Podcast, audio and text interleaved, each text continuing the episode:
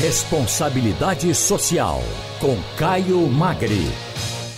Caio Magra, diretor-presidente do Instituto Etos. Boa tarde, Caio. Tudo bem com você? Boa tarde, Wagner. Boa tarde, Igor, e a todos os ouvintes da Rádio Jornal.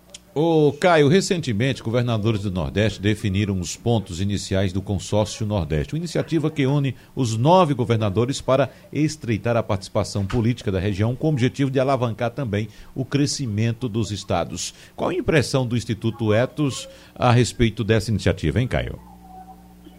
Wagner, Igor, eu acho que a gente tem aqui um desafio inicial é, de colocar um novo paradigma para o Pacto Federativo. Eu acho que a gente, se a gente retomar um pouco na história recente, já havia um movimento de aproximação de governadores de regiões do Brasil. Eu acho que nós tivemos um processo de aceleração pela postura ah, que o governo federal tomou com relação aos estados do Nordeste. Eu vejo e nós vemos que há um grande potencial na região. A proposta do consórcio tem como objetivo unir forças e criar mais impacto público nas políticas que venham ser implementadas. Existem várias áreas possíveis dele se desenvolver e eu acho que está só no início esse processo. Mas só para usar um exemplo, que eu acho que o ouvinte vai entender, pelo menos aqui na região de São Paulo e Minas, por que é que você, ao atravessar a fronteira de um estado para o outro, em alguns casos as estradas melhoram, em alguns casos as estradas pioram? Por que é que a gente não pode ter uma ação integrada de melhoria do transporte nas estradas que seja unificada em torno do eixo de transporte e não simplesmente parando na divisa do Estado, porque de alguma forma se fez diferente no Estado de Minas do que no Estado de São Paulo. Por que é que a gente não pode ter um consórcio como esse instituído no Nordeste que programe as ações de solução para os desafios da saúde pública em conjunto, né? Por que, que a segurança pública não pode ser encarada em forma conjunta? Por que, que os problemas comuns e os desafios que existem, as oportunidades da região, não podem ser enfrentados de forma unificada, conjunta, pro, proporcionando à população melhores resultados das políticas públicas? Eu vou dar um outro exemplo. Agora, no dia 22 de agosto, a ABDIB, que é a Associação Brasileira de Infraestrutura, que reúne as empresas mais importantes do país na área de infraestrutura, vai realizar no Piauí, no dia 22 de agosto, um fórum regional no Nordeste. E o que diz o presidente da BITIB reconhecendo a força e as oportunidades do Nordeste e olhando para a estratégia que tem o consórcio? Ele diz o seguinte, aspas, temos os mesmos propósitos dos governadores, que é promover desenvolvimento econômico e social, e queremos consolidar diretrizes, propostas e projetos que sejam capazes de induzir crescimento empregos e renda e expansão dos investimentos em infraestrutura. Quem diz isso é Denilton Tadini, o presidente executivo da ABIT. Portanto, há aí uma oportunidade imensa e ainda a possibilidade de rediscutirmos o Pacto Federativo no Brasil, tão necessário.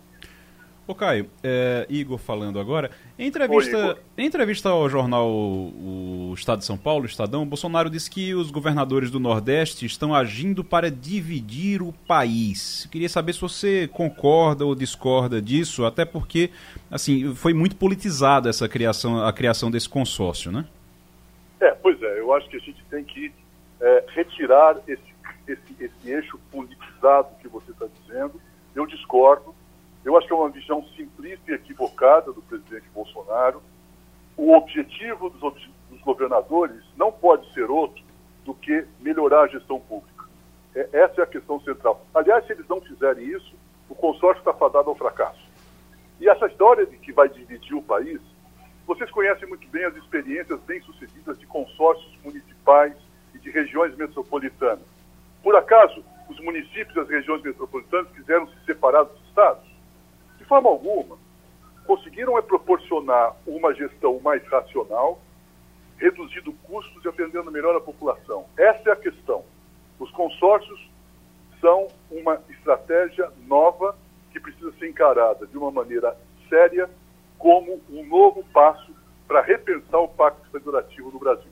E vale destacar o seguinte: a bancada do Nordeste, hoje no Congresso, pelo menos a que tem hoje construída nas últimas eleições, são 151 deputados, 29% da Câmara dos Deputados e 27 senadores. Esse conjunto de parlamentares estão lá, está lá para dividir o país? De forma alguma.